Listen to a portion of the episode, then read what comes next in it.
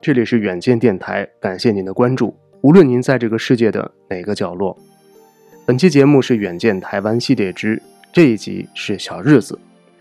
如果您对台湾有所了解，一定知道它是全世界便利店最密集的地区之一，也是咖啡文化最普及的地区之一。咖啡与小众的文青流行因素在台湾有了特别好的发展与传承。我大概是在三年多前开始关注台湾的一本文青杂志，它清新的文风、慢节奏的格调，与台湾在地文创产品的有机的融合，以及它所倡导的生活方式。在当今纸质媒体整体势力趋弱的情形之下，可以说是特立独行。先后开出了位于台北市捷运公馆站附近的公馆店，还开出了台北东区的赤峰店，以及华山文创的华山店。最近又刚刚开了永康店等多家实体店。而如今，它的复制者更是在大陆的一些城市频繁的出现。它就是当今在台湾很受年轻族群追捧的杂志《小日子》。小日子的全名呢是《小日子享生活志》，创刊于二零一二年，至今呢已经有六年多的时间了。那这本杂志的每期的内页都写着一句：“在我们的城，天天都想过小日子。”希望读者可以专注体会一件事情的美好，过好生活。如今的黄维荣和沈建宏和刘伟成仍然是杂志的创办人，而实际的运营管理方面呢，由台湾的前资深的财经媒体人刘冠银来担纲。这位在台湾可以说见过政坛大世面，又有着世界五百强高管经历的前资深啊媒体人，在如今的这样一个时代，仍然保持着媒体人的独立的思考和行销人的创意与巧思。我们在台北市中正区罗斯福路四段五十二巷十六弄十三号的小日子的总部的二楼，开始了如下的对话。其实，在开线下的店之前，我们也先做了线上的商店。因为小日子介绍过很多各地的创作者跟设计师，然后因为都是很有特色的，但是是没有什么名气，所以报道过以后，很多人想要买他们的东西，但是因为他们名气不是那么大，很难买到，所以后来我们就先开了线上的商店，就我们报道过的东西在上面是可以买到的。然后线上的商店比较活络了以后，我们才开设线下的实体商店。然后我我自己觉得，嗯，像纸本杂志媒体跟实体商店这种我们所谓比较老派的商商业模式，其实我不觉得它在衰退，我觉得它正在以另外一种形式正在复兴当中。所以可能如果是比较大众类型的实体店，或是比较呃，比如说大众流行类的资本媒体，它或许是衰微的，可是因为像你对我们蛮了解的，我们的路线是很小众的，所以就是这种分众化非常精细的，我觉得老就是老派力量正在回归当中。其实无论在台湾还是在大陆，房租成本都是一个绕不过去的一个障碍啊，在这方面会是一个开店或者展业的一个障碍吗？另外一家你去看过，在台北东区嘛，那边租金是全台北市最高的，也可能是全台湾最高的地段，所以它是租金占比比较高。然后我们这边因为这呃公馆店是老房子，所以租金相对成本比较低。但是对我们这种类型的生意模式而言，租金占比都是最高的，应该有占一个月的话，因为东区那间店生意也比较好，嗯，但是它的租金应该也会占到。整个营收的将近快要三分之一左右，所以其实是蛮高的，嗯，但是因为那间店的生意蛮好的，所以还好。这边的话相对没有这么高，嗯，而且这家店本身是办公跟那个在一起，对，因为办公跟销售跟呃各式各类型的功能放在一起的时候，其实你会相对削弱那个租金的压力。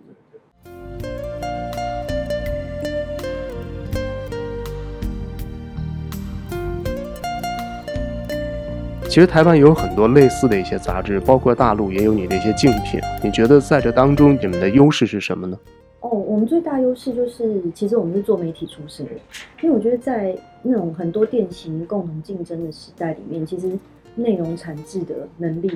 其实永远是最珍贵。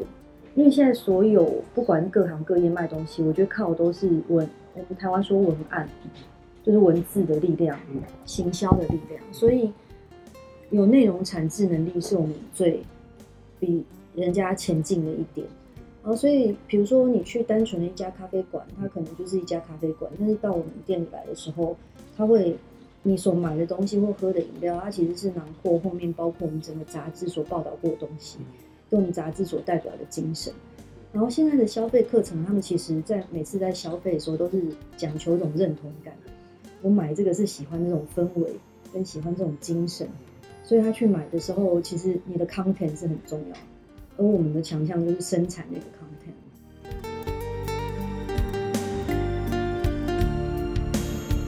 其实很多大陆的媒体人啊，可以说是知名的媒体人都走过这条路。其实走的并不算成功，因为理想跟现实的差距蛮大的啊。你可能在这个创意方面或者文字表达方面很强，但是当有这个经营指标和这些要养着这么多的呃员工的情况之下，可能就是另外一回事情。你怎么来搭配这样一个人员的结构呢？因为我们公司还蛮小的，我们现在正坐在办公室里面，你现在看到的就是全部的员工，所以包括做杂志出来、开店，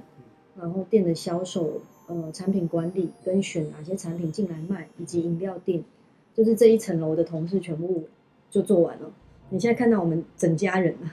这就是全部。所以人才配置上，我们是很精简的去做。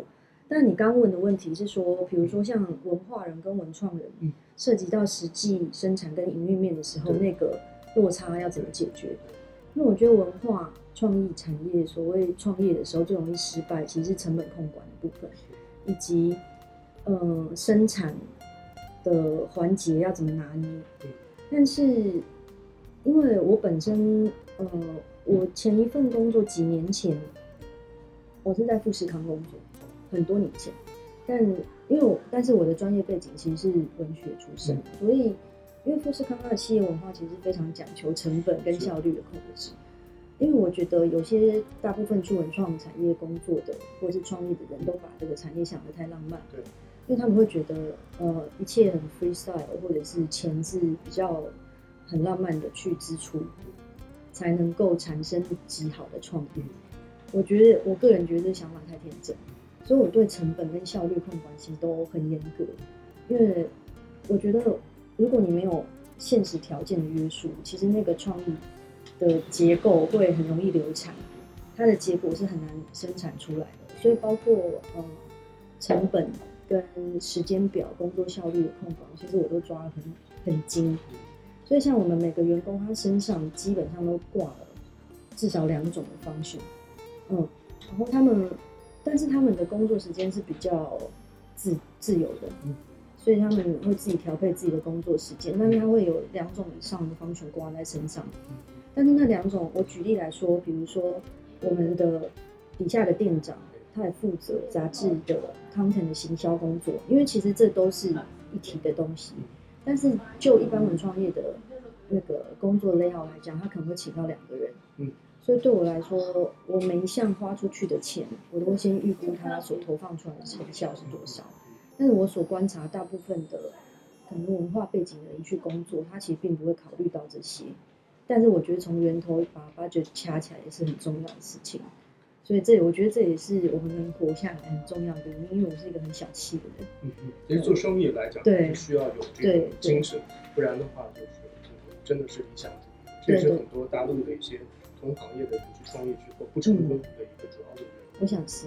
其实《小日子》杂志，呃，在大陆有很多人熟知，特别是在微信公众账号等一些平台当中，我看到很多人在复制《小日子》呃这种概念来做自媒体，甚至有一些把《小日子》的 logo 直接就拿过去用的这种情形也也是有的，你也可能也看得到。有没有想过西进大陆市场啊？如果有的话，会是以一种什么样的方式进入呢？其实我还蛮，我们还蛮想去的，然后，但是我觉得。嗯，就像你刚刚上的问题会问到，我觉得我们到现在还没去，可能跟我们的就是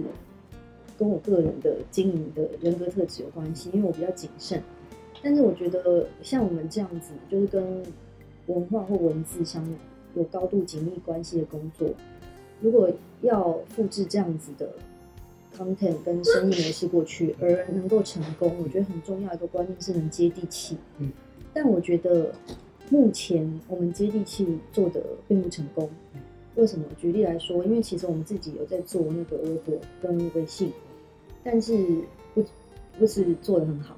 就是喜欢我们的读者跟呃喜欢我们的作家，有的时候会分享，但他们都做的很好。嗯，但我们自己去做我们的官方微博跟微信的时候，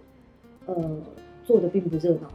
我觉得那中间的具体就是我们没有我们的行销跟互动方式并没有接地气。嗯，所以我觉得在诀窍摸到之前。我不会贸然的过去，但是我我们还蛮想过去的，因为毕竟，呃，语言跟文化相同的情况之下，其实希望有越来越多的人可以去看。嗯，然后至于说过去是什么方式呢？我觉得杂志就是文本内容过去是一定的。对。然后，呃，我会希望有朝一日这样子典型也可以过去，就包括饮料啊，还有产品设计的部分，就是。三位一体的是一起到对岸去。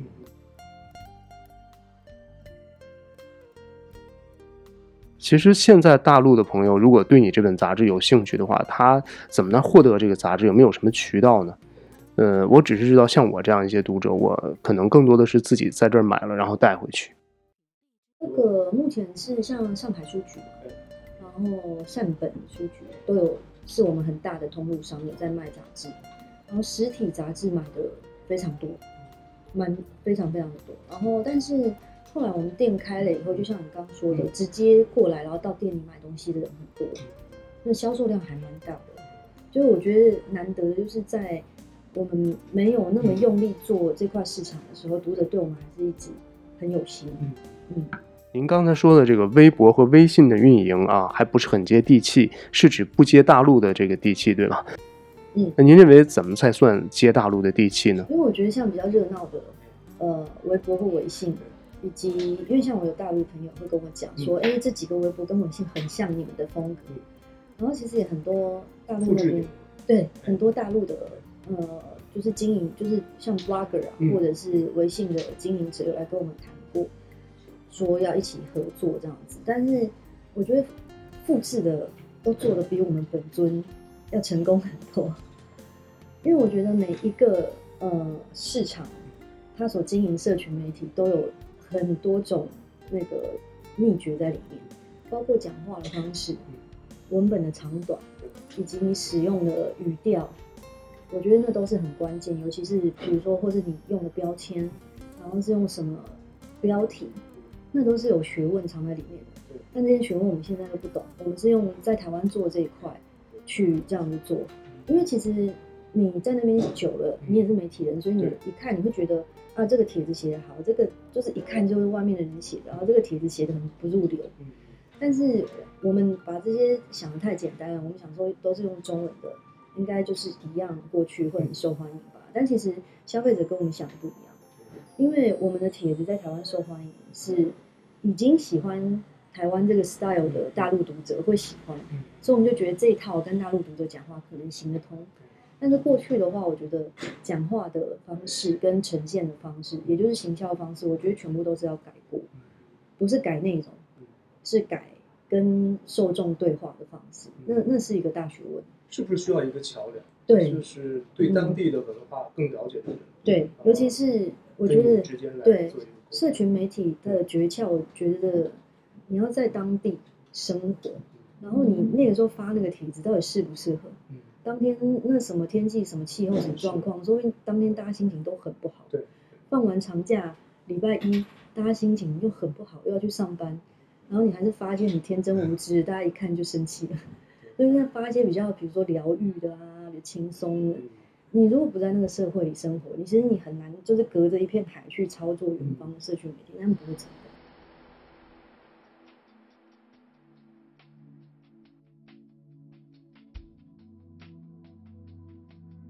为人谨慎又肯说自己啊做行销与经营，深受多年前在富士康工作的影响，对成本的控制相当看重的刘冠银，啊早年呢是从台湾大学啊这座台湾最好的大学毕业之后，在职场上摸爬滚打了很多年，如今呢，他工作的地方也在台大附近。嗯，我觉得可能是这么多年，他还能保留着一个女生啊，文艺女生这种敏感和灵动的原因之一吧。无论未来这本杂志走向哪里，无论它是否西进大陆成功，在台海两岸，一本完全市场化的生活类的杂志能够存活六年以上，已经是一个不容易做到的事情了。希望下次见面的时候，小日子和他都能够有新的空间和更好的发展。当然，或许我们针对小日子的这样一个节目还不止这一期。感谢您收听远见电台在台北为您录制的这期节目。如果您对小日子这本杂志有兴趣，也欢迎您通过任何网络的方式都能够轻松的找到它。祝福每一个人都能活成自己想活成的样子，无论您在这个世界的哪个角落。我很浪费的。将你的好统统